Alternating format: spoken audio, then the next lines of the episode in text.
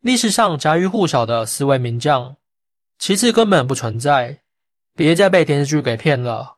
在中国古代，曾涌现出无数英雄豪杰，他们挽天天之腿，扫豺狼之地，用混合武功铸就了一个太平盛世。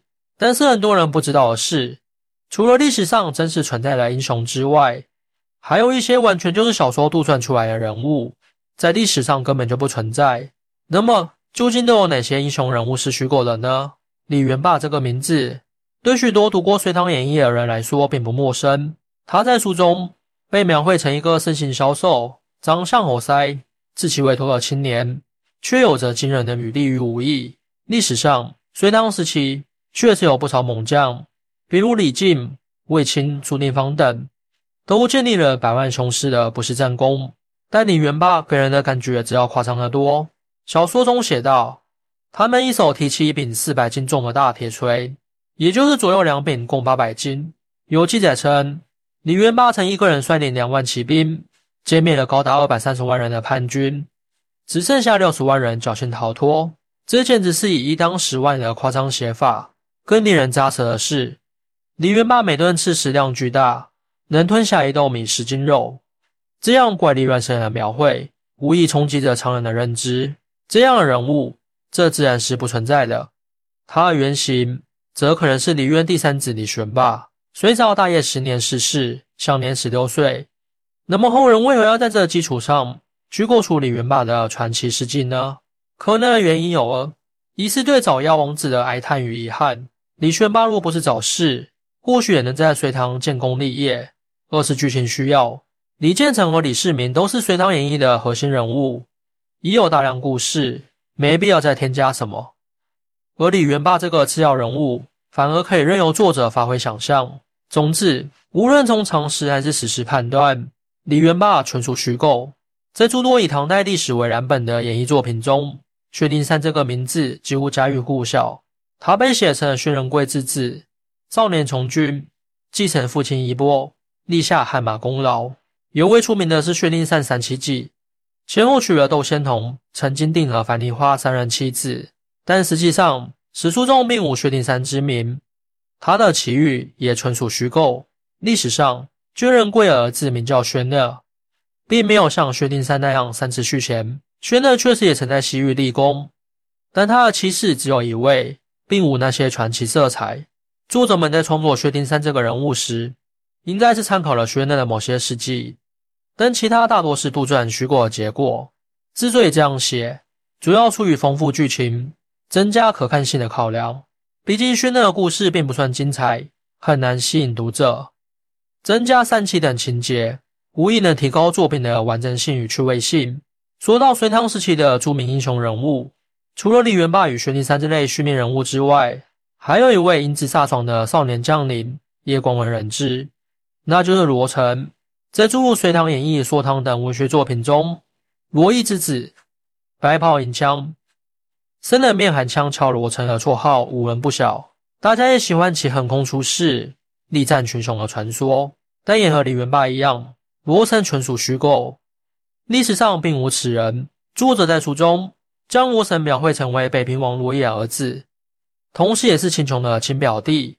相传他容貌俊秀。但个性冷峻，不苟言笑，加之身着白衣，手持银枪，因此有了“人面寒枪”的绰号。不久，罗成开始结交当时的英雄豪杰，与程咬金、单雄信等人结为十三杰之一，然后在瓦岗寨崭露头角。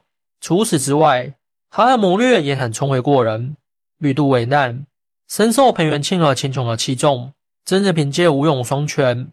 罗成在瓦岗一众豪杰中名声鹊起，成为对抗隋朝的主力之一。当时的李家卫士如日中天，罗成便从出身权贵的身份投身即将覆灭的大隋，成为朝廷的心腹。除此之外，据说李世民也和他关系密切，兄弟般形影不离。正因为如此，李建成和李元吉对罗成心生妒忌。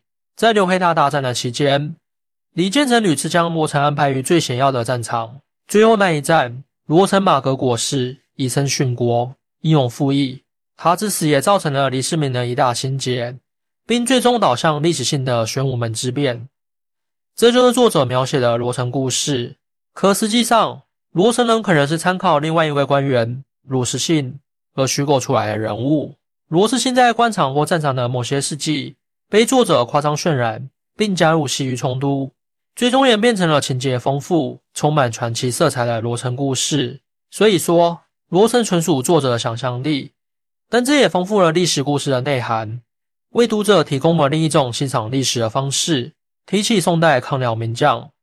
相信大多数人首先想到的都是杨家将。在一大系列以杨家军事为题材的文艺作品中，有一个英勇的少年形象为人熟知，他就是杨宗保。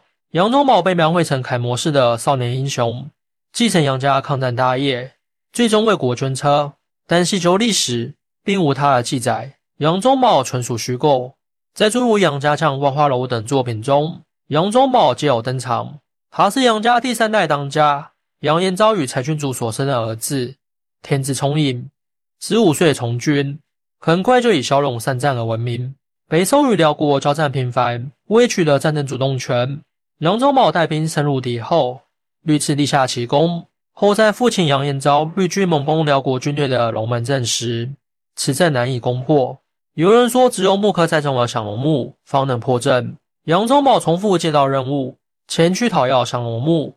谁知道了木刻在寨主的女儿穆桂英倾心于杨宗保，将他擒于寨中，要以降龙木为聘礼嫁给杨宗保。在一番波折后，杨宗保终得手，破除了辽军的龙门大阵，立下汗马功劳。可惜好景不长，几年后与西夏交战中，杨宗保为奸人所害，中计全军覆没。妻子穆桂英弃邪出征，为杨宗保报了冤仇。这段传奇经历。在文学作品中广为流传，深受读者喜爱。但细查史料，却没有发现真实的杨宗保。杨宗保的原型应该就是杨家将第三代当家杨文广。根据《宋史》记载，杨文广确实是杨延昭的儿子，也参与过北宋的边防战事。不同的是，杨文广并没有杨宗保那样英年早逝或生死沙场，而是平安度过一生，老死家中。杨文广的故事不够精彩。为杨家抗辽本就是广受欢迎的题材，需要更多传奇色彩。于是作者们便在现有人物的基础上杜撰夸张，创作出杨宗保这类少年猛将。他们的传说满足了人们对英雄主义、忠君爱国精神的想象，也丰富了杨家将系列作品的戏剧性。虽然这些虚构的历史人物都不是真实存在过的，但或许正是基于对英雄事迹的向往与崇拜。人们才编织出这样传奇的故事与人物，他们在这些虚构角色身上寄托了对理想人格的想象，赋予了超乎常人的才能与气节，也只有这样，才能彰显中古人心继往开来的大丈夫风范。欢迎大家一起来讨论，您的支持是我更新的动力。更多精彩内容，请关注伴你听书。